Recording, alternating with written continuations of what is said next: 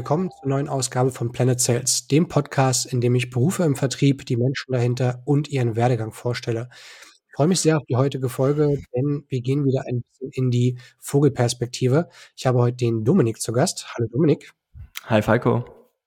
Ähm, und der Dominik arbeitet bei der High Rise Academy. Er wird uns gleich noch genau sagen, was dort seine Mission ist.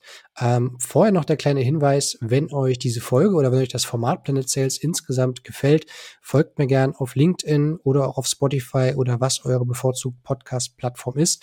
Lasst einen Kommentar bei YouTube da oder auch eine Bewertung bei Apple Podcasts. Ich würde mich sehr freuen. Und wie schon angesprochen, äh, Dominik ist bei der High-Rise Academy. Er ist allerdings nicht nur angestellt, er ist auch einer der Gründer. Ähm, von daher, Dominik, gib uns doch gerne mal einen Einblick, was genau du dort aktuell tust. Klar, super gern. Also ich bin einer von drei Gründern und Geschäftsführern bei High-Rise. Ist eine Firma, die wir neu gegründet haben. Ja, wir sind erst im April diesen Jahres wirklich in den Vermarktungsstart gegangen. Und die Mission, die wir bei High-Rise haben, ist, ja, Menschen, Quereinsteiger in den wundervollen Beruf des Vertriebs zu bringen, indem wir ein Bootcamp gegründet haben, also eine Akademie, die Quereinsteiger und Karriereeinsteiger über ein Online-Training, was zwischen sechs bis zwölf Wochen dauert, von null bis eins bringen, damit sie dann, wenn sie bei eins angekommen sind, den Einstieg im Vertrieb bei einem Technologieunternehmen finden. Und Technologieunternehmen ist eben alles, was gerade boomt. Also vor allem Software und Internettechnologie, die ähm, wahnsinnig viele Vertriebler suchen. Nur eben gibt es in Deutschland das Problem, dass wir viel mehr offene Stellen im Vertrieb haben, als es ausgebildete Profile gibt. Da gibt es mehrere Gründe für, da kommen wir vielleicht nachher noch zu. Und deswegen haben wir uns zur Mission gemacht, ne, den Markt an Profilen größer zu machen, indem wir wirklich frisch Vertriebler ausbilden. Sehr schön. Dann danke für die kleine Beschreibung. Ähm, das Spannende ist, wir haben bisher in den ähm, vergangenen Folgen eben ja verschiedene Werdegang begleitet ähm, von Leuten, die jetzt aktiv noch in einer Vertriebsrolle arbeiten, ähm, jetzt eben sich äh, mit einem ja sozusagen Anbieter, mit einem Unternehmen austauschen zu können, was eben dafür sorgt, dass eben auch Talente ähm, auf dem Markt nachwachsen können. Ähm, das ist, glaube ich, das Spannende für die heutige Folge. Aber auch mit dir starten wir mit der typischen ersten Frage. Wer bist du? Wo kommst du her? Und was wolltest du als Kind eigentlich werden? Also wer bist du, ist eine äh, super komplexe Frage. Ja, von daher lass mich anfangen mit dem super einfachen. Äh, ich komme aus Neuruppin. Das ist eine Kleinstadt, 70 Kilometer nördlich von Berlin, im schönen Brandenburg gelegen. Ähm, bin dann fürs Studium, wie es so viele machen, nach Berlin gezogen und habe dann seitdem in Berlin gelebt mit kleinen Unterbrechungen mit vier Jahren USA und einem halben Jahr Südamerika und ähm, wollte als Kind werden, glaube ich, was alle mal werden wollten. Da war Pilot mal bei, da war Arzt bei, da war Tierarzt bei. Und ähm, als ich dann älter wurde, kam dann irgendwie Psychologie dazu, mit einem Interesse an Menschen und Menschen irgendwie verstehen zu wollen. Und mit Auslandserfahrung und noch mehr Reflexion kam dann das Unternehmertum hinzu. Sehr schön. Und ähm, ich meine, der Pilot ist ein Klassiker bei, ich glaube, wahrscheinlich vielen Jungs, mittlerweile vielleicht auch bei vielen Mädchen. Weißt du noch, wann so der Zeitpunkt war, an dem so diese Kindheitsberufsträume und Wünsche sich so allmählich in eine realistische ähm, ja, Bahn haben lenken lassen? Ja, ist schwer, dann Finger raufzupacken, aber ich glaube, so im Verlauf der Pubertät, ne, der Phase, wo wir, glaube ich, in unserer Entwicklung ähm, am beeinflussbarsten sind, auch durch Events, durch Erfahrungen, durch andere Menschen. Ähm, da kam es bei mir. Und spätestens dann so mit 15, 16 ne, kam so mein Interesse an Psychologie und an anderen Menschen und das irgendwie besser ergründen und verstehen zu wollen. War auch super neugierig, bin deswegen ja auch in die USA gegangen mit 16 ein Jahr und habe dann da gesehen, oh, boah, andere Menschen aus anderen Ländern kennenzulernen, es macht auch Spaß und irgendwie am Puls der Zeit zu arbeiten. Äh, deswegen vielleicht eher Diplomatie. Und mit dann noch mehr Erfahrung ähm, kam dann aber die Einsicht, dass ne, irgendwie mit Menschen Dinge zu initiieren, zu machen, Projekte ins Leben zu rufen, Dinge ändern zu können. Äh, darauf habe ich wirklich Lust und das liegt mir eher am nächsten. Und so kam es dann zum Unternehmertum. Mhm. Jetzt nimm uns vielleicht mal so ein bisschen mit ähm, nach der Zeit aus den USA. Ähm, wahrscheinlich stand dann der Schulabschluss schon kurz bevor. Ähm, was war damals für dich der Plan äh, in dem Moment, als du wusstest, jetzt in den nächsten Monaten habe ich den Schulabschluss in der Tasche, ähm, keine langen Sommerferien mehr in der Zukunft, höchstens vielleicht noch Semesterferien beim Studium, aber was war so für dich der Plan, äh, was das Thema Ausbildung oder auch vielleicht Studium anging? Ja. Also aus, bei den USA hat sich bei mir super viel getan, ne? als ob man so, was heißt, bisschen erwachsen wird, aber reift. Also ich bin definitiv gereift, auch in Bezug darauf, was ich machen wollte. Und als ich aus den USA wiederkam, da war ich damals 12. Klasse, in Brandenburg gab es 13 Klassen. Ich weiß gar nicht, ob es immer noch 13 Klassen gibt oder mittlerweile nur noch 12. Ich glaube nur noch 12. Ähm, wusste, ich hatte noch ein Jahr in der Schule. Und als ich zurückkam, wollte ich ne, eben in diese Unternehmertumsschiene, konnte man in Deutschland aber nicht studieren. Was dem am nächsten kam, war im BWL, ne, Business. Aber das wollte ich irgendwie im internationalen Kontext machen. Also wusste ich, aha, ich will ähm, Business lernen, studieren, irgendwie, wo ich Dinge machen kann. Äh, aber nur studieren geht nicht und ne, bin aus dem Haushalt von einer alleinerziehenden Mutter gekommen und dachte, nebenbei will ich auch arbeiten, irgendwie praktische Erfahrung sammeln ähm, und mir das Studium finanzieren können und habe mich daher bei ja, großen deutschen Firmen für ein sogenanntes Dualstudium beworben, ja, also wo du Theorie und Praxis in Kombination hast, meist über drei, vier Jahre und dann viel angewandter auch lernst und da die dich mit ins Ausland schicken. Und da habe ich mich bei allen beworben, also bei super, super vielen und bin dann am Ende darüber ähm, zu Siemens gekommen. Und das wusste ich eigentlich schon im Verlauf meines letzten Schuljahres. Weißt du noch, was damals so dein, dein Erwartungsbild war? Also, ich meine, man entscheidet sich beim dualen Studium ja auch für einen bestimmten Studiengang, manchmal sogar schon gerade bei den Konzernen auch für eine Spezialisierung. Warst du da mit der Spezialisierung schon, schon ganz zufrieden oder was war so dein Erwartungsbild, in welchem Beruf du dich denn eigentlich konkret ausbilden lässt? Ja. Boah, mein Erwartungsbild an ja, den, den, den Ausbildungsgang oder das Studium. Ähm, ja, ich glaube, wenn, bevor du studierst, hast du noch so Ambitionen oder so romantische Vorstellungen, dass du sofort an ne, Projekten arbeitest, die super spannend sind im internationalen Kontext, wo du Dinge entscheiden kannst, treiben kannst und merkst dann ziemlich schnell, ne, dass die erste Ausbildung sind tatsächlich keine Lehrjahre. Ne? Du fängst unten an, du siehst, dass BWL dann doch ganz viel Zahlen ist, eher auch äh, Recht beinhaltet, sowas wie Buchhaltung, sowas wie Finanzen, was mich damals schlichtweg wirklich einfach gelangweilt hat. Ich wusste, ich musste das verstehen können, aber ich fand immer viel spannender, wenn es um Vermarktung ging, um Strategie, um ähm, na, wie, wie baut man die Firma auf, das große Ganze, ähm, wie vereinbart oder wie vereint man Menschen noch dahinter. Das fand ich immer spannender und habe mich deswegen auch im Marketing spezialisiert. Bei uns gab es aber nur Marketing oder wirklich Finance und Accounting, also Buchhaltung und Finanzen. Das war ich definitiv nicht.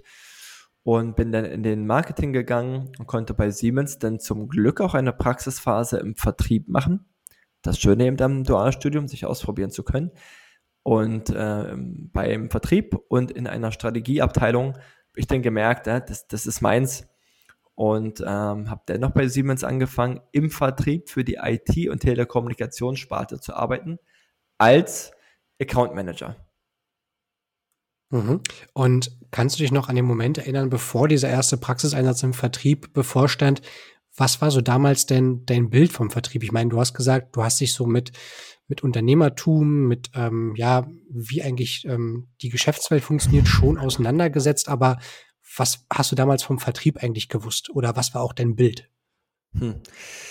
Also, dabei musst du sagen, meine erste Praxisphase war nicht im Vertrieb. Das war so ziemlich mit am Ende.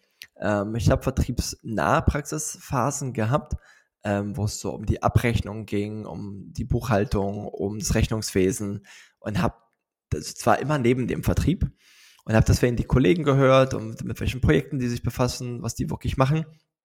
Und Du musst dabei nur bedenken, Siemens äh, war und ist doch damals, also war damals und ist heute noch sehr, sehr ingenieurslastig. Das, das heißt, es ist ein Vertrieb, der eher technischer Natur ist, wo es um Großprojekte geht, der sehr beratungsintensiv ist.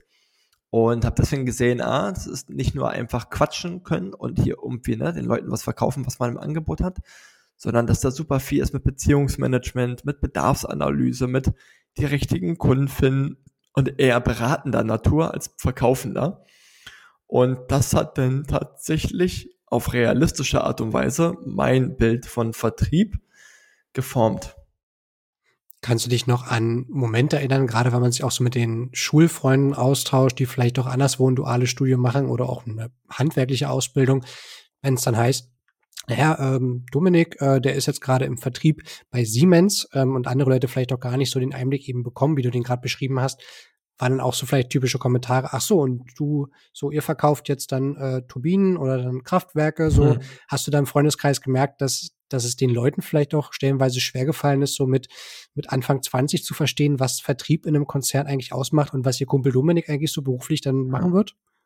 Ja, bestimmt. Also ke keine Kommentare im Speziellen, ne, an die ich mich erinnere und habe auch das Glück, dass ich aus der Familie nie irgendwie Druck bekommen habe oder Erwartungen, sondern die wussten, ja, der, der Junge macht schon, was er für richtig hält und darauf können sie sich verlassen. Ähm, ich glaube, das Bild war aber eher von den äh, Menschen, äh, von denen ich davon erzählt habe, ja, der verkauft jetzt Telefonapparate. Ja, der Bereich Com Communication von Siemens, wie er damals hieß, war eben ne, Kommunikationssysteme, ne, also große Telekommunikationseinrichtungen, die auch Telefonapparate beinhaltete, aber vor allem IT-Infrastruktur, Software, Serverlandschaften und sowas, also hochtechnisch.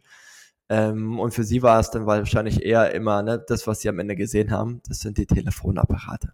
Ja, ja, und dann vielleicht so ein bisschen der Spaß, okay, wenn, wenn Dominik da ist, so der kennt sich mit den Tarifen auch immer ganz gut aus, wenn man doch mal dann wechseln ja, ja, möchte. sowas. Genau. Ja.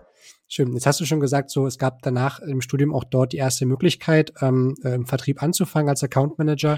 Ähm, beschreib doch einfach mal, wie so dein, dein Vollzeitberufseinstieg dann ausgesehen hat und wie du so in deine Rolle reingewachsen bist. Ja, deutlich weniger hands-on, also deutlich weniger sofort Vertrieb machen, als ich damals wollte.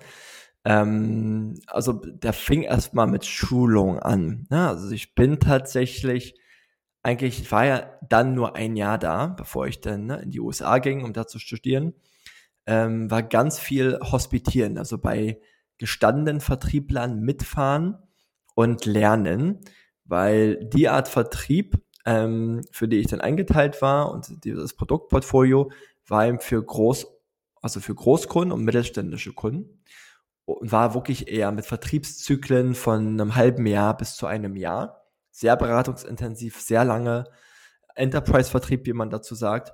Und daher meinte Siemens, komm, äh, du wirst eingeführt. Und der Gedanke ist auch nicht falsch, indem du erstmal ein halbes, dreiviertel Jahr bei Leuten mitfährst und guck dir mal bei deren Stilen und Vertriebsansätzen ein bisschen was ab. Und das war tatsächlich wertvoll. Ne? Du hast super viele Ansätze gesehen und konntest so Dinge mitnehmen und für dich anwenden auf deine Art und Weise, die man gelernt hat. Das war eine super gute Schule und habe dann nebenbei eine Akquise gemacht, habe zugearbeitet, ähm, Leads recherchiert, also was heute so ein klassischer Sales Development Representative macht. Ähm, und habe dann nach und nach eigene Kunden bekommen, die ich dann betreuen durfte. Mhm.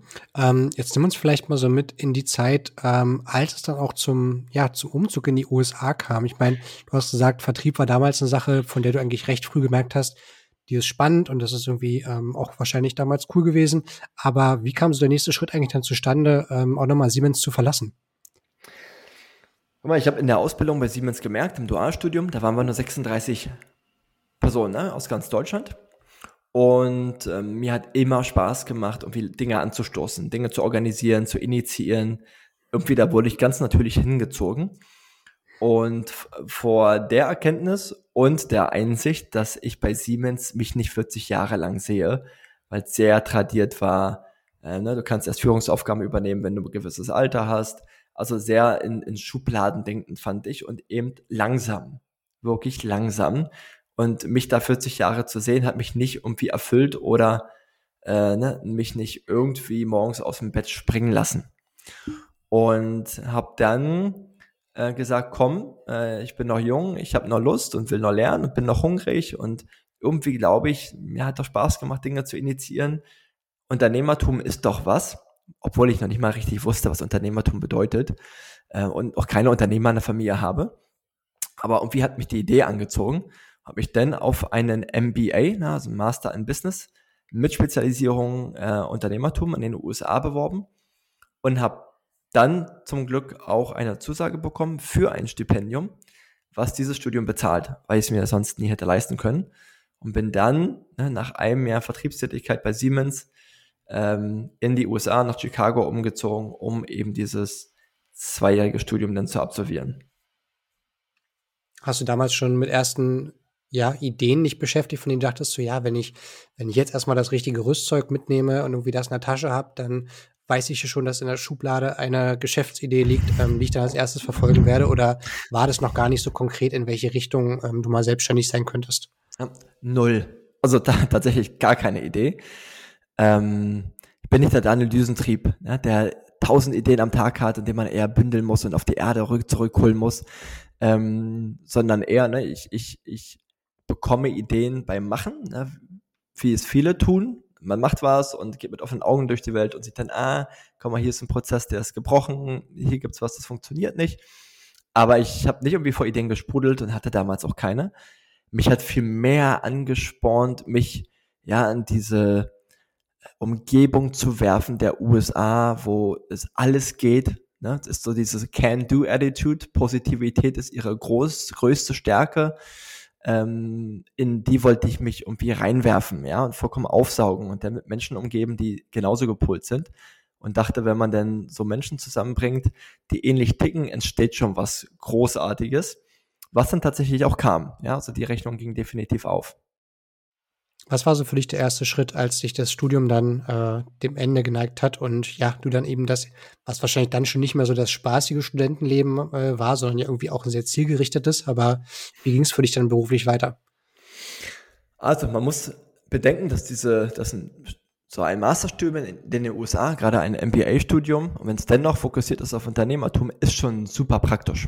Ja, das ist, glaube ich, auch der große Unterschied, dass da Industrie und ne, Akademie, also Theorie, sehr, sehr eng verzahnt arbeiten. Und vor dem Hintergrund habe ich auch diese Universität damals ausgesucht. Denn ähm, am Ende des ersten Jahres haben wir zusammen mit einem Forscherteam aus dem Studium heraus eine Firma gegründet. Ja, das hieß Technology Ventures, das Programm. Ähm, und erst mussten sich Teams finden. Und äh, als sich Teams gefunden haben, hat man sich dann eine Technologie ausgesucht, weil die Universität sehr stark im Medizinsektor und im Ingenieurssektor war und super viele Erfindungen hatte, die aber irgendwo im Regal lagerten. Und von denen konnten wir uns eine Technologie aussuchen, konnten die lizenzieren. Also es gab eine reale Lizenzvereinbarung mit der Universität und dann haben wir einen Sommer lang nur Businesspläne analysiert. Dann kamen Unternehmer rein, man konnte den Fragen stellen. Ähm, dann haben wir einen Businessplan dafür geschrieben, was man heute im Software-Internetbereich auch nicht mehr so machen würde, aber das haben wir von der Pike gelernt und mussten dann tatsächlich die Firma gründen, äh, haben dann an Businessplan-Wettbewerben teilgenommen, haben dann glücklicherweise den unserer Universität gewonnen und wurden dann entsandt, um die Uni in den ganzen USA zu vertreten. Also sind wirklich von San Diego, Kalifornien bis äh, Boston, Massachusetts gereist ähm, und sind da wie bei der Höhle der Löwen äh, gegen andere Universitäten in den Wettkampf gezogen. Und haben Gelder eingesammelt für unsere Idee. Da ging es um Schlaganfall oder Risikomessung für Schlaganfälle, indem man den Blutfluss im Auge analysiert, also hochtechnisch und haben die Firma aber wirklich gegründet und wirklich vorangetrieben. Also das war eher übers Doing selbst der Universität, äh, dass ich darüber gesehen habe, ey, das macht mir so einen Spaß, ähm, hat er so eine Energie rausgezogen und dann war es geschehen. Ja, dann wusste ich, genau das ist meins, das äh, will ich weitermachen. Mhm. Das heißt, du sprichst jetzt über die Firma NovoView, die man auch heute noch in deinem LinkedIn-Profil ja, genau finden so kann. Ist es. Genau so ist es. NovoView Diagnostics, ja. Okay. Ähm, und kannst du dich noch erinnern, also ich meine, klar, du bist dann eben äh, mit der Vertrieb, äh, mit der Berufserfahrung von Siemens aus dem Vertrieb dorthin gekommen, bist jetzt plötzlich dann, ich sag mal, noch auf eine ganz andere Ebene ähm, durch diesen MBA bekommen. Hast du das Gefühl gehabt, noch immer so, du bist insgeheim eigentlich der vielleicht auch Vertriebsmensch, vielleicht auch von denen, die dort zu deiner Gruppe gehört haben, oder hat eigentlich dein Vertrieb gar nicht mehr ähm, so eine dezidierte Rolle gespielt, weil wirklich das große Ganze schon in den Vordergrund gerückt ist? Doch, zu 110 Prozent Vertriebler. Ja, also durch und durch. Und immer ganz viel haben Vertrieb und Unternehmertum ja auch gemeinsam. Es gibt die technischen Gründer, ne, die Entwickler, oder es gibt die vertriebsorientierten Gründer. Und wenn du einmal im Vertrieb gearbeitet hast, beziehungsweise wenn du einmal gegründet hast und vorher im Vertrieb, siehst du die Parallelen. Ja, ne, es geht um immer darum, Menschen zu finden, die ein Problem haben, ähm, zu denen du eine Lösung hast, eine Lösung entwickeln musst. Es geht um Leute für deine Idee zu gewinnen, eigene Mitarbeiter, Kunden, äh, Investoren. Ähm, also du bist ständig in Kommunikation, du bist ständig äh, Problemlöser, du musst sehr gut zuhören können. Also es äh, hat so viele Parallelen, ähm, dass es eine extremst hohe Schnittmenge gibt. Kannst du mich noch hören, Dominik? Ja, ich du war auch jetzt hier als offline im Team und war auch zum Beispiel für uns verantwortlich, Kooperationen mit Krankenhäusern in den gesamten USA zu finden, äh, mit Investoren zu sprechen. Und daher war die Rolle für mich äh, wie gemacht. Ich war Vertriebler. Ich habe definitiv die Rolle des Vertrieblers äh, im Team übernommen. Andere, der andere war eher Finanzler, der, an, der andere war eine Doktorandin in Pharmazie und dann hatten wir noch unsere Forscherin und Erfinderin. Ähm, also ich habe quasi Vertrieb gemacht, nur eben in der Rolle des Gründers und in der bin ich heute immer noch. Wie war denn damals so deine Planung dann? Ich meine, du hast gesagt, du hast dich einerseits auch sehr damit wohlgefühlt, dass es einfach auch ein anderes Klima dort war. Ähm, in Chicago, generell in den USA eben eine positive Einstellung, dieses, ähm, ja, das kriegen wir irgendwie schon hin und es gibt immer eine Lösung dafür, äh, Mentalität. Ähm, wie kam es dann dazu, dass du dann äh, ja aus dieser, ähm, aus dem Studium heraus dann in den nächsten äh, Schritt gegangen bist? Hast du dann schon überlegt, ja, vielleicht gehe ich jetzt irgendwie nach Deutschland zurück, vielleicht ziehe ich nochmal ganz woanders hin oder ich bleibe jetzt erstmal hier und ähm, fangen wir vielleicht an, was aufzubauen? Ja. Ich glaube, ich habe damals noch gar nicht an morgen gedacht. Ähm, guck mal, ich war so ähm, verliebt ne, in unser Business und zu einem Zeitpunkt haben wir wirklich gedacht, auch nach dem Abschluss des Masterstudiums, machen wir diese Firma. Ne, dann wurde aber irgendwann klar, boah, wir brauchen so viel Kapital, äh, wir sind total von der Forscherin abhängig. Das dauert 15 Jahre, um diese, diese Technologie auf den Markt zu bringen. Da sind wir zu jung und auch nicht das richtige Team ja, wurden dann aber schon rekrutiert aus dem Studium heraus von einem ja, Venture Capital Investoren, der das erste Mal ähm, selbst Unternehmer wurde. Und damals kam über Obamacare, ja, also Gesundheitsversicherung, Krankenversicherung für alle in den USA auch die elektronische Patientenakte auf. In dem Bereich hat er eine Firma gegründet, hat uns als Team rekrutiert, ihm bei der Validierung der Gründung zu helfen. Auch da war ich dann wieder der Vertriebler quasi im Team der Business Developer und ähm, hab, haben das dann gemacht, ähm, aber eher nebenbei, weil zwei von uns aus dem Team von Novoview wollten ein neues Business gründen, was wir dann auch gemacht haben, äh, was in einem ganz anderen Bereich war. Und für mich war dann klar, ich bleibe hier in den USA.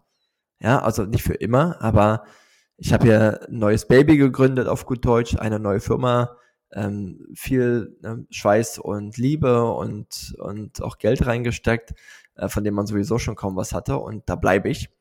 Und wurde dann mehr oder weniger nur in die Realität zurückgerissen, ähm, weil ich nach drei Jahren maximaler Aufenthaltsdauer in den USA zurück nach Deutschland musste. Das war mir von vornherein eigentlich schon klar. Ja, das waren die Bedingungen dieses Stipendiums. Äh, wenn sie mir das zahlen, weil die Hälfte kam von der US-Regierung, muss es ein Austausch bleiben und man soll dann zurück in sein Heimatland geben und diesen Gedanken äh, des Zurückgebens in seinem Land leben. Und deswegen musste ich wirklich ausreisen, trotz aller Versuche, mein Visum da zu verlängern. In welchem Jahr war das dann? 2013. Das heißt, es war dann noch während oder dann direkt nach dem Job bei V Medicus? Das war danach. Ja, also ich war quasi noch dabei und nebenbei haben wir ja eine andere Firma aufgebaut, die heißt äh, Savo oder die hieß Savo.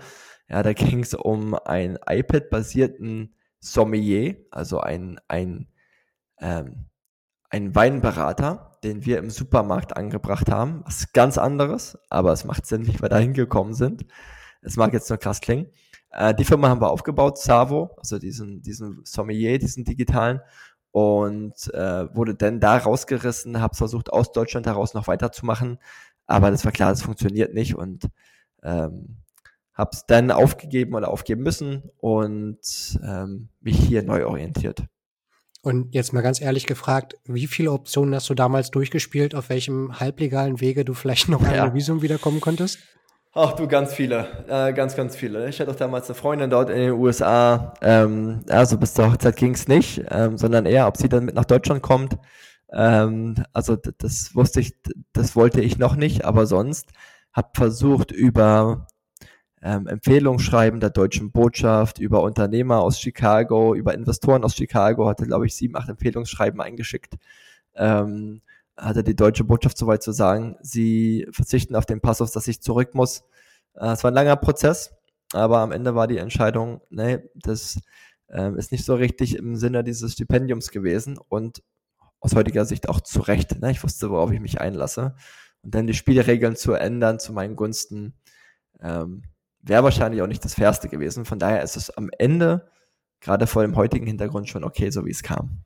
Ja, es ist vielleicht zumindest der Zeitpunkt, eben zurück nach Deutschland zu gehen, für die nächste Frage ähm, ganz guter Moment. Du hast von, vorhin gesagt, dass der Vertrieb bei Siemens das sehr, sehr speziell war. Also Enterprise, sehr große Kunden, sehr technische Anforderungen, auch durch die Anforderungen getrieben, dann eben sehr individuelle Anliegen, äh, die dann eben auch umgesetzt werden. Und jetzt bist du nach den Jahren aus den USA zurückgekommen und hast diesen Culture Clash im Vertrieb irgendwie kennengelernt. Was hast du damals noch gemerkt, würde einerseits dem Vertrieb in den USA vielleicht ganz gut tun, wenn man das so aus der deutschen Mentalität übernimmt. Und was auf der anderen Seite war das, wo du gemerkt hast, ey, das machen die ja viel besser. Das, das ist irgendwie eine, eine Mentalität, die sollten sich dann eher die Deutschen äh, im Vertrieb annehmen. Du konntest da sozusagen das Beste aus beiden Welten dann vielleicht schlussfolgern. Nur glaube ich, war ich zu unerfahren, um das wirklich beurteilen zu können. Weißt du, also ich war noch kein äh, also kein Vertriebssenior, der 20 Jahre Sales bei Siemens gemacht hat und ganz genau wusste, was funktioniert.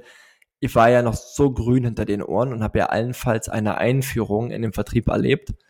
Ähm, also ne, alles zusammengenommen habe ich zwei Jahre im Vertrieb in Deutschland gearbeitet mit den Praxisphasen und zudem Siemens damals sowieso schon amerikanisch auch geprägt war und wir hatten Sendler-Training, super viele Trainings bekommen, also den, den amerikanischen Einfluss schon da genossen ähm, was mich vielleicht auch zu, in die USA ja auch gezogen hat. Von daher kann ich dir es noch nicht mal sagen. Ähm, als Unternehmer kann ich dir aber sagen, was ich definitiv mitgenommen habe, ist halt diese Einstellung des ne, einfach mal machen. Und dass du, wenn du fehlschlägst, nicht irgendwie verloren hast oder der Loser bist oder was auch immer, sondern ne, die Amerikaner sich da eher den Orden anstecken fürs Probieren. Also es kommt auf Positivität runter und so Can-Do-Attitude, ne? Alles geht. Ähm, und wenn du die Einstellung hast und das auch im Sales lebst, ja, ähm, gehst du auch schon viel positiver in Interaktion mit Kunden. Und wir wissen ja alle, die im Vertrieb gearbeitet haben oder es tun, so wie du in ein Gespräch reingehst, wo, ne, beeinflusst du großen Teilen, wie du auch rauskommen wirst. Mhm. Okay, also doch ein Einblick, den man, glaube ich, von mehreren Stellen, von mehreren Personen öfter hört.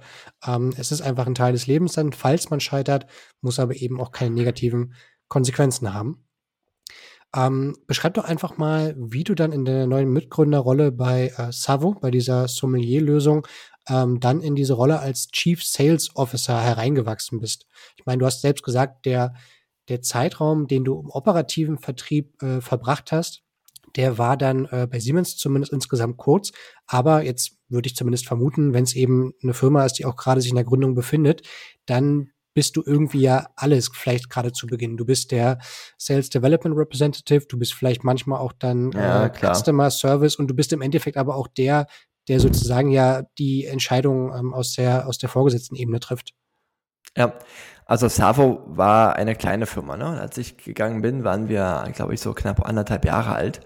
Ähm, aber dennoch, ne, Lösung war ja dieses Mal eine reine Softwarelösung. Also davor war es ja ne, medizinische Geräte, das war auch noch mit, mit Hardware, mit einem Produkt. Jetzt war es rein Software. Ähm, und da ging es nur darum, für unseren digitalen Weinberater, also dieses iPad, was wir an Supermärkte für die Weinregale quasi angeboten haben, damit Menschen wie du und ich es leichter finden, den richtigen Wein zu kaufen. Ähm, da ging es nur darum, wirklich Tür zu Tür Vertrieb zu machen. Also ich bin wirklich buchstäblich Supermärkte ähm, abgefahren, bin reingegangen, habe mich mit dem Abteilungsleiter unterhalten, mit dem Supermarktleiter, habe dann Supermärkte in der Region angerufen. Also wie du sagst, ne, ich war der SDA, ich war der Account Manager, alles im allem. Und darüber lernst du schon super viel. Und wenn du neugierig bist, ne, du, du googelst da viel, du schaust dir viel über YouTube an, du, du bringst dir autodidaktisch ganz viel bei oder was du in der Praxis erlebst, reflektierst du dann und verstehst dann auch, warum du es so oder so machst. Also ne, Learning from Doing. Und dann sind wir ein bisschen gewachsen, aber wir waren noch am Ende nur irgendwie bei 10, 12 Leuten. Ja, das musst du dazu sagen. Ich glaube, das große Wachstum kam dann für mich ne, zurück nach Deutschland ähm, und auf Basis der Erfahrung mit Savo, wo unsere Kunden Supermärkte waren und große Weinhersteller, dann eine Firma namens POS Pulse gegründet zu haben. Ja, das war App-basierte Marktforschung für Industrie und Handel aus dem vor allem Konsumgüterbereich. Also die Erfahrung der USA führte zu einer Einsicht, ähm, dass weder Hersteller noch Händler wirklich wissen, was in ihren Supermärkten passiert. Und darüber habe ich dann POS Pulse gegründet, 2014, wieder zurück nach Deutschland.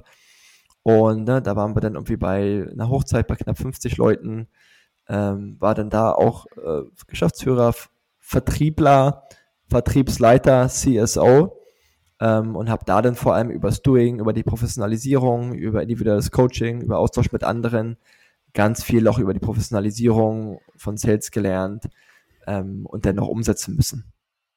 Wann würdest du denn sagen, warst du wirklich angekommen und hattest das Gefühl, trotz all dieser autodidaktischen und vielleicht jetzt weniger ähm, lehrbuchartigen Inhalt irgendwie, die du diese Stück für Stück irgendwie dazugewonnen hast, wann hast du wirklich das Gefühl gehabt, eigentlich bin ich jetzt Sales Professional und ich bin jetzt auch angekommen und auch bereit dafür, ähm, wirklich ohne Bauchschmerzen zum Beispiel auch so eine Führungsposition im Vertrieb zu übernehmen und auch ja. dauerhaft zu machen. Also ich glaube, das mit dem, äh, also ne, ohne Bauchschmerzen, das hast du als Gründer nicht, weil du nur in Rückblick siehst, wie sehr du dich in den letzten Jahren entwickelt hast. Ne? Du brauchst ja so eine Firma auf, du gründest, du machst äh, ne, das Fundament bei Siemens war wirklich sehr, sehr gut. Ne? Es waren ja zwei Jahre vollgepackt mit Ausbildung, mit jede, alle zwei Wochen Feedback und du warst super transparent und gläsern. Also da habe ich schon mein Vertriebsfundament hergenommen. Ne? Das war das Grundgerüst der Ausbildung. Da war ich glücklich genug, dass auch in uns damals investiert wurde. Aber ne, die Feinheiten, die Übersetzung in die Software- und Internetwelt kam dann übers Machen und auch über Hochfrequenzvertrieb, ne? ganz viel, ganz oft machen, Vollzeit machen. Ähm, und dann machst du das, dann gewinnst du Kunden, dann musst du Mitarbeiter einstellen, dann stellst du Erfahrene ein, dann tauchst du dich mit anderen auf. Auf einmal führst du schon ein Team von fünf Leuten, reflektierst dich selbst dazu, lässt dich coachen und wächst dann so mit der Aufgabe, weißt du? Und dann siehst du nach und nach, nach zwei, drei Jahren, während du jeden Tag im Tunnel bist und du nur siehst, dass du den Berg hochkletterst, dann schaust du mal zurück und siehst, wie hoch du schon gekommen bist und merkst dann nur über, über das Feedback von anderen und über die Zahlen äh, des Erfolges, insofern man den denn hat, oi, was ich mache, funktioniert ähm, und es fühlt sich nicht nur gut an. Weil da reingezogen zu werden, intuitiv, das wusste ich, ja, das wusste ich schon eigentlich am Ende der Schulzeit. Mhm. Jetzt kannst du vielleicht auch gleich verraten, was war denn so vielleicht auch dann kurz bevor du dann äh, deine eigene Firma POS Pulse ähm, verlassen hast, was war so dein Bauchgefühl oder auch dein ja Mindset, das macht einen guten Vertriebsmitarbeiter aus?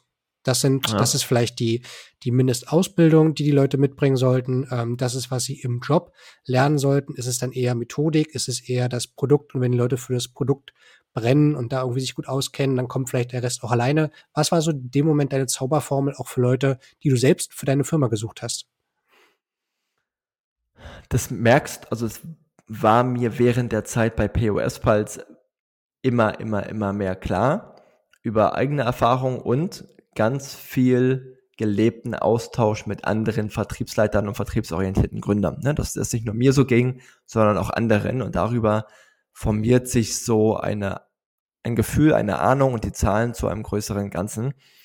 Und Vertriebler gerade für uns, in unserem Umfeld muss man dazu sagen, weil Vertrieb ist divers, äh, je nach Geschäftsmodell und je nach Kundentyp, äh, macht er aus ganz viel, was sie mitbringen schon mal. Ne? Also ganz viel auch Soft Skills, ähm, Neugier an anderen Menschen, ähm, Lernbereitschaft, ähm, Coachingbereitschaft, die Fähigkeit, Feedback einzusammeln und umzusetzen, ähm, aber vor allem einfach, im Englischen sagt man, eine People Person zu sein.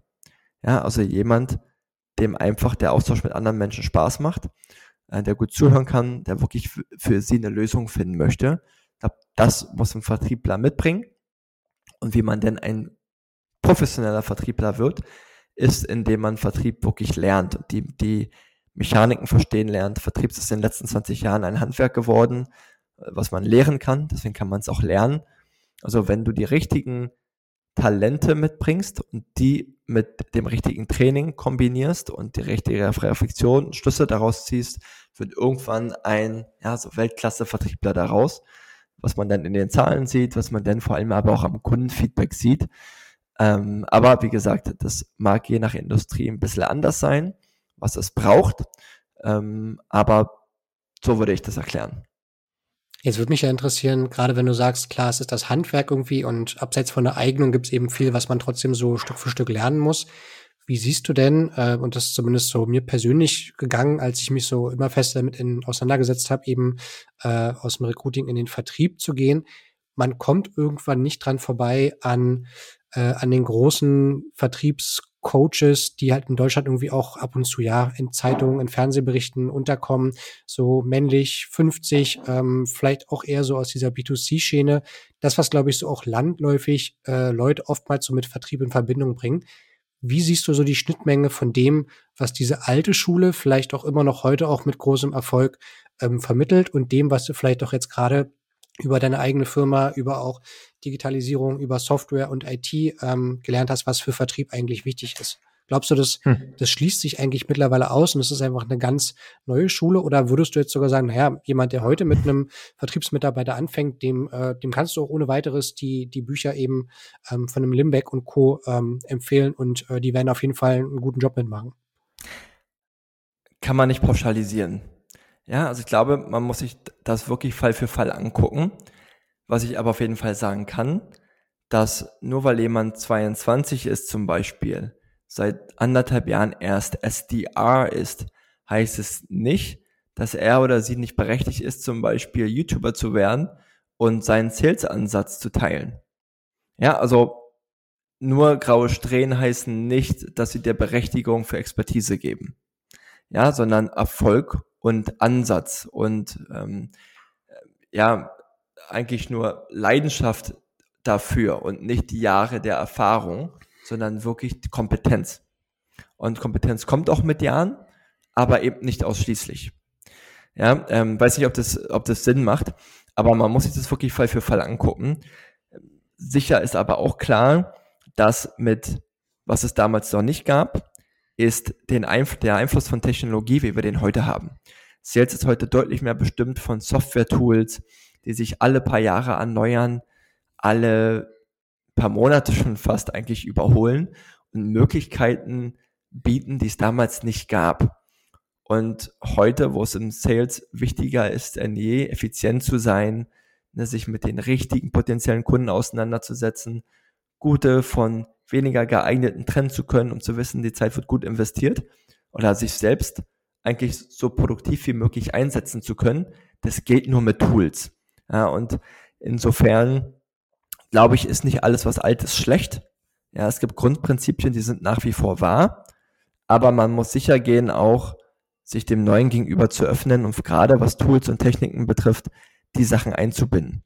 Ja, Beispiel, es gibt heute so viele, gerade im Softwarebereich Unternehmen, die mit Marketing-Automatisierung arbeiten. Ja, und äh, wenn du zum Beispiel an B2B-Unternehmen herantrittst und an Entscheider, die es gewöhnt sind, von x Firmen Massen-E-Mails zu bekommen, musst du als Vertriebler rausstechen. Musst du vor allem zeigen, dass du keine Maschine bist, sondern menschlich. Also hier darf man gerne mal unkonventionell sein und kurz und informell schreiben, um zu zeigen, ey, ich bin, ich bin menschlich und nicht ne, diese alte formelle Schule, wie es vielleicht jemand macht, der ne, vor, vor sagen wir, 20, 30 Jahren Vertrieb gelernt hat.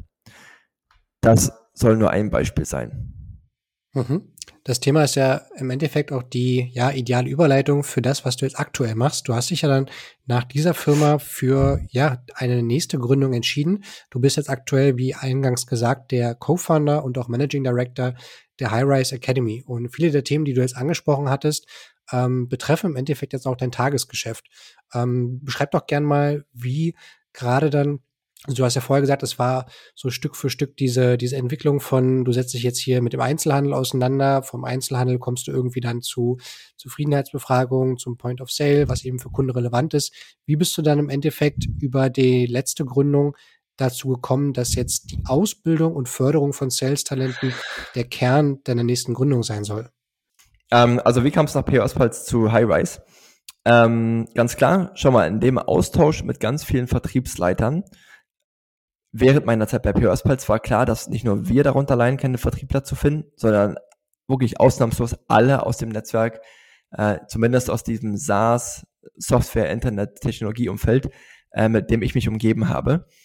Und ähm, gleichzeitig war mein erster Mitarbeiter damals bei PO Asphalts weggehandelt worden ähm, zu Ironhack. Ironhack ist ein Bootcamp-Anbieter, das ähm, oder der Quereinsteiger zu Programmierern und Softwareentwicklern ausbildet. Und im Austausch mit Michael, als ich mal wieder mit ihm gesprochen habe, ey, und Sales und Vertriebler, ey, das wäre doch ein Geschäftsmodell, gibt's nicht genug, äh, hat mich dann mit Alvaro verbunden, ähm, der auch äh, für Sales ähm, super gebrannt hat, der auch im Führungsteam von Ironhack war. Und dann haben wir uns mal zu dritt unterhalten. Und dann entstand die Idee, ähm, dieses Modell eines Bootcamp-Trainings anzuwenden auf Sales. Weil Sales eben immer mehr Handwerk wird und man es lehren kann. Es schon Modelle gibt in den USA, die genau das tun. Dachten wir, ey, wir lösen dieses Problem doch am besten, indem wir Quereinsteiger finden und die über einen sechs Wochen Bootcamp zu SDRs, BDRs ausbilden und dann bei Firmen platzieren, die die brauchen. Und gesagt, getan, wir haben es validiert, wir haben uns mit ganz vielen Firmen unterhalten, die gesagt haben, ey, ja, wir brauchen das. Ähm, wir haben auch das Problem, dass wir nicht genug finden. Marktdaten haben das bestätigt. Nachfrage nach Profilen ist viermal höher, als es Profile gibt, aus ganz verschiedenen Gründen. Und dann war die Idee geboren und dann war es auch um uns geschehen und klar, dass wir hier ein Business drum aufbauen möchten. Jetzt hast du schon gesagt, Dominik, dass ähm, die Gründung der Harris Academy eigentlich auch auf vielen Erfahrungen fußt, die ihr ähm, ja in diesem Bildungssektor schon vorher gemacht habt. Was war denn, ähm, als dann so der Entschluss feststand, das äh, als Team zusammen hochzuziehen, eure Ausgangslage, was den Sales-Talenten der Zukunft eben über die Academy beigebracht werden muss und was auch euch die Unternehmen rückgemeldet haben, äh, die eben da den Bedarf auch gesehen haben für so ein Ausbildungsprogramm? Als feststand, dass wir als Dreierkombi ähm, Highways gründen möchten und werden, ähm, sind wir ganz klassisch vorgegangen. Du, also klassisch in dem Sinne, dass es ja beim Gründen, ähm, das wird für viele bekannt sein, für viele vielleicht auch nicht, ähm, gibt es ein Framework, ja, so ein Rahmenwerk, wie man sein Unternehmen validieren kann. Das heißt Lean Startup. Ne, früher hat man einen Businessplan geschrieben, heute ähm, versucht man so schnell wie möglich ähm, so günstig wie möglich diejenigen ja, so Thesen, Annahmen zu validieren, die für den Erfolg deiner Firma notwendig sind. Und bei uns war mit das Wichtigste, gibt es A, den Bedarf bei Firmen überhaupt ne, Sales-Talente einzustellen. Bei uns im Tech-Sales sind Einstiegsprofile SDRs, also Sales Development Representatives. Für die bilden wir aus vor allem, haben die einen Bedarf. Das war das Erste. Und das Zweite sind dann ähm, Menschen, Quereinsteiger bereit, so eine Weiterbildung zu machen und dafür dann auch zu bezahlen. Und bei dem ersten sind wir so vorgegangen, dass wir wirklich am Ende über ja, ein knappes halbes Jahr mit 35 Firmen gesprochen haben und in den 35 Firmen knapp 50 Ansprechpartner hatten aus Human Resources und Sales und die nicht nur gefragt haben, was sind denn eure Herausforderungen im Recruiting, im, im Training, im Onboarding, sondern auch, ne, wonach rekrutiert ihr denn? Was sind Fähigkeiten, die ihr braucht? Was müssen die können? Und so hatten wir dann am Ende ein, ja, wir nennen es Erwartungshorizont an Fähigkeiten, ähm, die unsere Profile haben mussten, um dann am Ende jobready zu sein. Nebst unserer eigenen Erfahrungen und Kenntnisse natürlich. Ja. Mhm. Und ähm, gerade, dass du auch gesagt hast, dass ja Quereinsteiger eine der Zielgruppe sind. Ähm, und ich kenne es jetzt zumindest auch aus den, den vorigen äh, Interviews hier für den Podcast. Ein Thema, das sich eigentlich ja immer wiederfindet, ist, ähm, Leute haben anfangs ein schlechtes Bild vom Vertrieb, äh, kommen dann irgendwie so mhm. schrittweise irgendwie rein, lernen eigentlich, was es gerade im B2B-Kontext eigentlich auch alles bedeutet. Wie habt ihr ähm, das gelöst, also den Kontakt überhaupt zu Leuten aufzubauen, die eventuell den Quereinstieg hm. machen wollen oder auch die eigentlich den Quereinstieg sehr passend finden würden, aber es vielleicht selbst noch gar nicht wissen? Du, da hast du genau den Nagel auf den Kopf getroffen. Das ist unsere größte Herausforderung. Na, und wenn wir ähm, die Vision von Highways umsetzen wollen, und die ist ne, bis 2030 jährlich 10.000 Leute in erfüllende Jobs in der Tech-Branche zu bringen, dann müssen wir dir genau das lösen. Das machst du nicht über Nacht, ne? das äh, machst du über wirklich Jahre und da stehen wir absolut am Anfang. Äh, muss man wirklich sagen, die Erfolgsformel haben wir noch nicht gefunden, aber ich glaube, ne, man nähert sich Tag für Tag, Woche für Woche, Monat für Monat, indem man Sachen probiert, nähert man sich der immer mehr. Aber das ist ganz klar eine Langzeitaufgabe. Im Moment lösen wir das über verschiedene Ansätze und Kanäle guck mal, ab Tag eins haben wir begonnen, ähm, die Wahrnehmung für Sales und was Sales wirklich bedeutet, über hochwertigen Content, also über Inhalte, Blogartikel, die wir selbst schreiben und veröffentlichen, zu formen. Also was bedeutet Tech Sales? Was heißt eine Karriere im Tech Sales? Wer ist dafür geeignet? Warum sollte man da reingehen? Was bedeutet es auch nicht? Da haben wir ne, regelmäßig Artikel geschrieben, machen wir immer noch, die verteilen wir. Und heute kommt tatsächlich auch ja, knapp die Hälfte ähm, der Besucher unserer Website kommt von organisch über diese Artikel. Ja, das ist Nummer eins. Und das zweite ist dann dieser Kanal Paid, ja, also alles, was man im Online-Marketing meist über Anzeigen generiert, sei es auf Facebook, also Facebook und Instagram ist damit gemeint, klassische Anzeigen, ähm, wo wir super viel experimentieren, ne, was kommt da an, womit kriegen wir die paar Sekunden Aufmerksamkeit von, von Menschen, um das überhaupt zu lesen wir gehen über Universitäten, wir nehmen an Vorträgen teil. Und jetzt ist auch ein Kanal die ähm, Arbeitsagentur, wo wir offiziell als Bildungsträger zertifiziert wurden nach ja, einem sechs Monate langen Prozess. Ähm, den bauen wir jetzt auch auf. Ne? Und wenn du die nach und nach hochziehst und investierst, dann siehst du irgendwann, dass du ganz langsam diese Wahrnehmung für Sales ne, schärfst für das, was sie wirklich ist.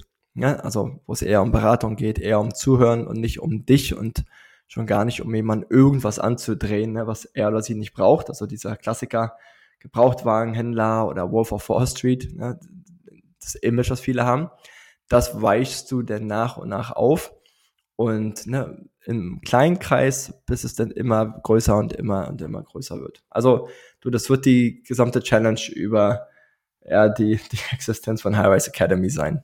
Ja, und gerade jetzt so in der aktuellen Zeit, wenn du eben das Gefühl hast, so, man kann noch nicht ganz durchblicken, was so der typischste Strom für die Bewerber bei euch ist. Ähm, ich habe irgendwie gerade so im Hinterkopf, dass, also ich sag mal, der vielleicht äh, der, der Klischeeantrieb wäre dann, äh, Leute gehen in den Vertrieb, weil es dafür bekannt ist, ähm, dass es gute ähm, Verdienstaussichten gibt. Dann kann man genauso natürlich sagen, äh, Leute beschäftigen sich irgendwann überhaupt mit der Neuorientierung, weil sie zum Beispiel ähm, arbeitssuchend sind, weil sie irgendwie im alten Job nicht vorankommen, weil sie unzufrieden sind, gehen erstmal so auf diese lange Eigenrecherche. Oder würdest du sagen, so von diesen Punkten ist es vielleicht eher so was Drittes wie die Leute entdecken, auch vielleicht gerade durch die mediale Präsenz der, der Startup-Szene und auch der großen Tech-Konzerne, die entdecken wirklich aktuell einfach immer mehr, was es eigentlich bedeutet, in einem Tech-Unternehmen zu arbeiten. Also kannst du da sagen, dass so von diesen drei Punkten äh, private Jobsituation, Verdienstaussichten im Vertrieb oder auch generell so Faszination Tech, dass du so einer der Faktoren überwiegt, der die Leute dann ähm, ja am meisten motiviert, zu euch zu gehen? Also es gibt Muster und es sind tatsächlich mm, die, die du gesehen hast. Ne? Es gibt noch ein, zwei andere Gründe. Ähm, es gibt bei manchen eine Hinzu-Motivation, ne, wie du ansprichst. Tech ist reizvoll, ähm, will mich mehr entwickeln, möchte eine Karriere mit Zukunft glaube, dass ich da besser aufgehoben bin mit meinen Fähigkeiten und es gibt eine Weg von Motivation. Ne? Also in meinem aktuellen Job bin ich einfach unzufrieden, mich nervt das, schlechte Arbeitszeiten, schlechte Bezahlung und oder ich habe hier irgendwie in meinem Wachstum eine Decke erreicht. Ne? Es geht nicht weiter. Und Geld ist, was wir jedenfalls hören, eigentlich seltener tatsächlich die Hauptaussage. Dass Leute sagen, ich bin hier rein monetär incentiviert und nur das als Motivation zu haben, wäre auch denkbar schlecht für Sales. Und was eigentlich alle gemeinsam haben, ob es Karriereeinsteiger sind oder Quereinsteiger, dass sie irgendwie schon mal Erfahrungen hatten in, im Umgang mit anderen Menschen. Ja, also kundenorientiert gearbeitet haben. Sei es als ähm, wie Krankenschwester, sei es als ähm, tatsächlich Automechaniker, der hier Kunden hatte und wo man die Wünsche umsetzen musste, sei es als Tätowierer, sei es als jemand, der vorher schon im Marketing gearbeitet hat. Also da ist bei uns die Bandbreite ähm, wirklich extremst divers. Aber wenn du mich danach fragst, was immer wieder kommt, ist es, in meinem aktuellen Job spüre ich irgendwie nicht weiterzukommen oder irgendwie gibt es da noch mehr draußen und ich habe da keine Möglichkeiten, keine Entwicklungsperspektive. Glaube, dass ich da noch Talente habe, die ich aktuell im Job überhaupt nicht hebeln kann und nicht einsetzen kann. Dabei bin ich gut mit Menschen, dabei bin ich neugierig, dabei macht es mir Spaß, anderen irgendwie bei der Lösung ihrer Probleme zu helfen. Und mit dem Wissen und dann vielleicht dem Hinweis, dass die irgendwann mal was über Sales oder Text jetzt gelesen haben oder jemand aus dem Bekanntenkreis hat ihnen von uns erzählt, dann kommen die so meist zu uns. Ja, aber meist haben die wirklich äh, ein Rieseninteresse an Menschen. Äh, Menschen machen ihnen Spaß, sie wollen ihnen helfen, irgendwie Probleme zu finden, sie sind irgendwie gut in Kommunikation und dann, wie gesagt, dieser große Faktor Neugier, das haben die alle irgendwie gemein. Ja, wenn da jemand sagen würde, ich will ja einfach nur schnell viel Geld machen, ist das, glaube ich, die denkbar schlechteste Voraussetzung, um ins Sales zu gehen, weil du diese natürliche Neugier nicht hast, wirklich zum Kern des Problems bei jemandem vorstoßen zu wollen. Und die schaffen es dann meist auch überhaupt nicht in unser Bootcamp. Mhm.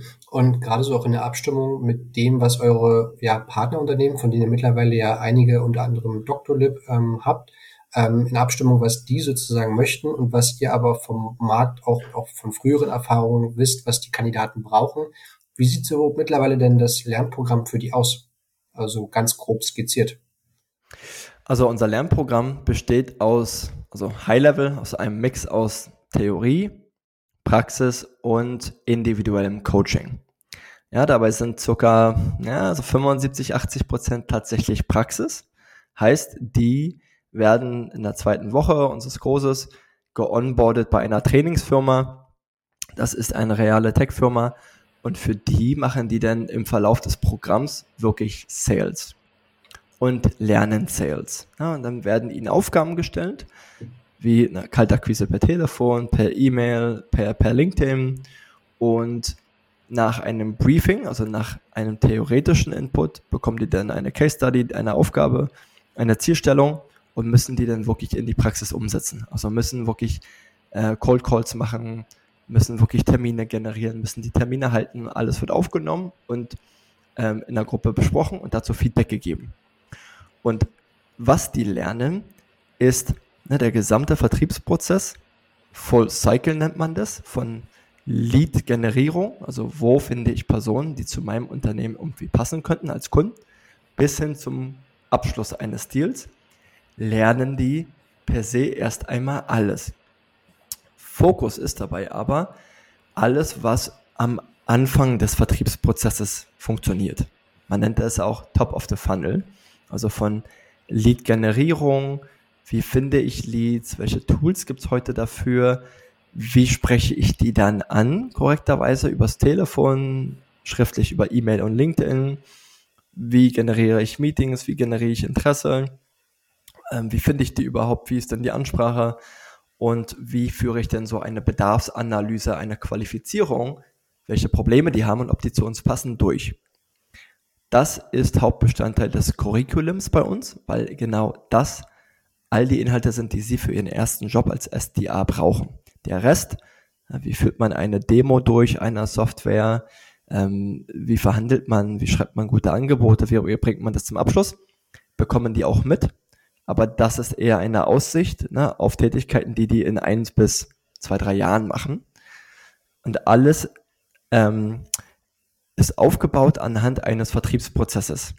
Ja, also Vertriebsprozesse haben manchmal fünf Schritte, sieben Schritte und beschreiben so die Tätigkeiten, die du brauchst, um einen Kunden von ja, null, kennt dich nicht, bis hin zu Kunde zu bekommen. Und an der Logik entlang hangelt sich auch unser Trainingsprogramm. Mhm. Wenn du jetzt mal so auf dich selbst damals bei Siemens zurückblickst und was vielleicht auch für dich so der, der größte Lerneffekt war oder auch das herausforderndste Lernfeld, kannst du sagen, was das war und inwiefern du das bei euren Teilnehmern jetzt so wieder siehst, dass du das Gefühl hast, so eigentlich ähm, sind da manchmal sozusagen kleine Dominiks dabei, von denen du das Gefühl hast, so, ey, die haben, hm. die haben die gleichen Dinge im Kopf, die gleichen Fragen äh, vor den Augen wie ich damals. Also ich glaube, das sind nicht unbedingt kleine Dominiks. Ja? Also man kennt sich in dem einen oder anderen mehr. Aber es gibt natürlich Muster, dass alle sich beim Cold Calling schwer tun oder viele tun sich beim Cold Calling schwer. Das erfahrungsgemäß auch die größte Überwindung und daher tatsächlich auch das größte Wachstum. Also Leute ungebeten kalt anzurufen und sich dem auszusetzen, potenziell ein Nein zu bekommen, ähm, ist für viele schwer, weil sie das Gefühl haben, sich anzubiedern, dass sie sich vielleicht auch verletzlich machen, dass sie da irgendwie einen inneren Schweinehund überkommen müssen, lernen aber dann auch schnell, dass sie mit einem Skript, ne, also einer Anleitung sozusagen, was du denn sagst, wie du es vorträgst, ähm, dass sie da überhaupt keine Angst haben müssen. Vor allem nicht, wenn sie für eine Firma Vertrieb machen, die wirklich eine Lösung hat, die Mehrwert schafft. Ähm, das lernen die so, da tun sich viele schwer, gepaart mit dem Wissen, wie es sich zu organisieren gilt.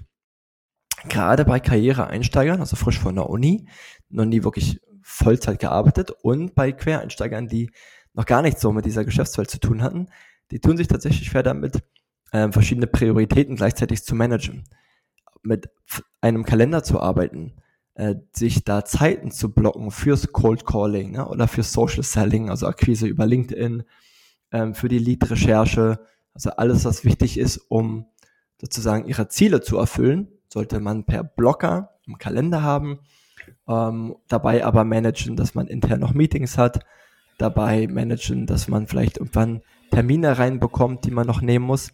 Ja, und all das ist für viele oft schwer. Also Selbstdisziplin, Selbstmanagement, Organisation, das gepaart mit Kaltakquise per Telefon sind, glaube ich, die Bereiche, wo sich am Anfang viele schwer tun und es dann aber im Verlauf des Programms immer, immer besser hinbekommen, um dann halt das im Job idealerweise sofort nahtlos ne, anknüpfen zu können. War das damals auch so dein, deine größte Herausforderung? Oh, du, das mittlerweile so lange, was heißt so lange her, so alt bin ich noch nicht, aber Siemens sind jetzt auch schon puh, 14, 13 Jahre her. Ähm, da weiß ich gar nicht mehr so genau, was da meine größte Herausforderung war. Ähm, war eine andere Art Sales noch, war eine andere Zeit. Ja, ich habe damals mitgeholfen, Salesforce mit einzuführen bei Siemens. Also da, das war was anderes. Ja, und ich glaube, die größte Herausforderung für mich später war auch das Thema Zeitmanagement. Ja, wenn du andere Aufgaben hast neben Sales, wie baust du dein Team auf? welche Profile brauchst du zu welcher Zeit. Also die, die galten dann eher Teamaufbau als dem letztendlichen Sales machen. Mhm. Okay, dann lass uns zum Abschluss noch äh, eine Frage mal ganz knapp durchgehen und dann kommt sozusagen die, die für mich eigentlich auch so persönlich ein bisschen die, die Klammer bildet. Was würdest du sagen in deiner ganzen Laufbahn, in der du jetzt in Vertriebspositionen äh, tätig bist oder eben jetzt auch hilfst, andere Leute im Vertrieb mit aufzubauen? Was war ein ja, Ereignis, was du eigentlich so als Fail ähm, abstempeln würdest, was aber eigentlich im Nachhinein irgendwie, wo man drüber lachen kann und wo man dann doch eigentlich sagt, man hat irgendwie viel draus gelernt und irgendwie auch daraus was gezogen und muss sich eigentlich jetzt gar nicht mehr dafür schämen, dafür, dass es sich damals eben wie ein Fail angeführt hat. Hm. Auch das war eher Richtung Teamaufbau.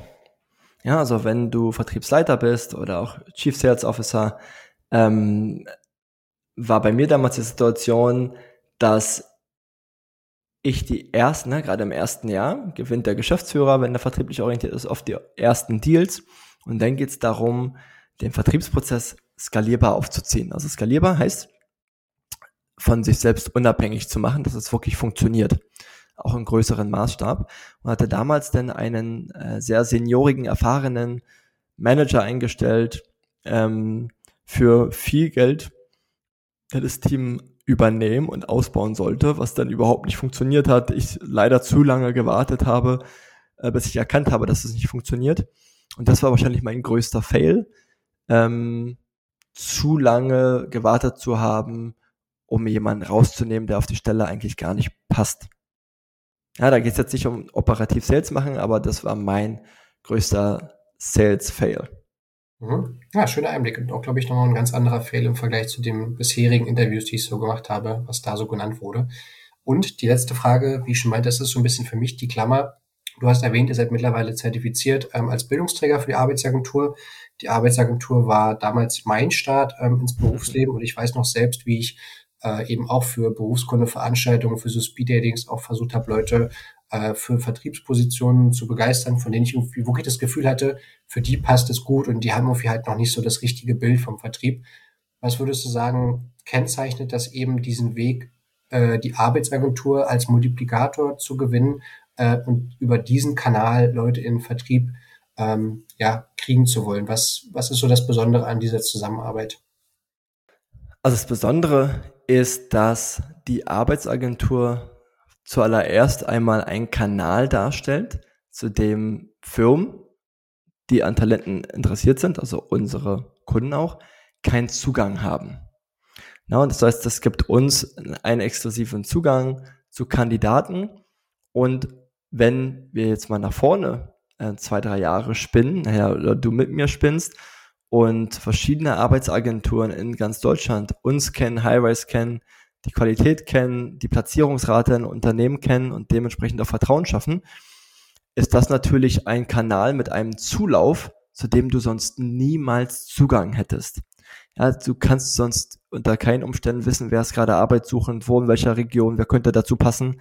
Also man nutzt quasi diese Screening-Tätigkeit auch der Arbeitsvermittler ähm, für unsere Zwecke. Und das ist ein Skalierungseffekt und ein Kanal, der, wie gesagt, seinesgleichen sucht. Und deswegen glaube ich, ist der so, ähm, so relevant, so interessant und muss natürlich auch ne, investiert werden. Du musst eine Beziehung aufbauen, das passiert nicht über Nacht. Gepaart mit dem, ähm, ne, dass die Kandidatinnen selbst, die dann vermittelt werden von der Arbeitsagentur, äh, die Programmkosten erstattet bekommen. Das heißt, man nimmt auch da sozusagen die Reibung raus und kann sagen, ui, Kandidat passt zu uns, passt zu unserem Auswahlprozess, äh, zertifiziert sind wir ohnehin. Arbeitsvermittler sagt, ja, das ist für dich eine gute Maßnahme und bekommst halt unmittelbar bezahlt, ist tatsächlich eine Win-Win-Win-Situation. Das zusammengenommen macht diesen Kanal so spannend. Schön, dann kommt auf jeden Fall nochmal durch, dass eben die Arbeitsagentur eben nicht nur immer dieser belächelte riesige Verwaltungsapparate, sondern gerade eben für Unternehmen, äh, die sich auf Wachstumskurs befinden und denen, die vielleicht auch einfach nicht die eigenen Kapazitäten haben, um sich Personal zu suchen, schon äh, aus genannten Gründen auch ein ganz guter Kanal sein kann. Cool. Dann würde ich sagen, Dominik, ähm, ich habe heute extrem viel gelernt, nicht nur über deinen eigenen Werdegang und irgendwie, wie man auch so eigentlich in so eine, ja, in so eine Gründerbiografie langsam auch hereinwächst. Das finde ich, da waren viele Beispiele dabei, wo man gemerkt hat, so, eines führt zum anderen, man kann es nicht unbedingt planen, aber irgendwie ergibt sich doch ein roter Faden dann am Ende draus. Ähm, und ich fand es vor allem schön, in diese Vogelperspektive nochmal reinzugehen, was eigentlich momentan die Ausbildung von Sales-Talenten angeht, was ihr mit der High-Rise Academy eben umsetzt, was eure Vision ist. Ähm, von daher danke ich dir echt äh, für die Zeit, die du dir genommen hast. Und was man zum Ende gerne mal sagen kann, das war bisher die Folge mit den meisten technischen Hürden, was die Aufnahmen betrifft. Und äh, umso ja, schöner ist es, dass wir das jetzt zu einem runden Abschluss gebracht haben und das alles doch noch irgendwie funktioniert hat. Also echt danke für die Zeit, Dominik. Danke dir auch, hat Spaß gemacht. Sehr gut. Ähm, wenn ihr, liebe Zuhörer und Zuhörerinnen, auch die Folge gut gefunden habt, lasst gerne einen Kommentar da auf, ähm, auf YouTube, folgt dem Format auf LinkedIn, auf Spotify oder wo auch immer ihr die Folge euch angehört habt. Und ja, bleibt für weitere Folgen auf dem Laufenden. Ähm, ich bin Falco, ich freue mich auf euer Feedback und sage in diesem Sinne auf Wiederhören.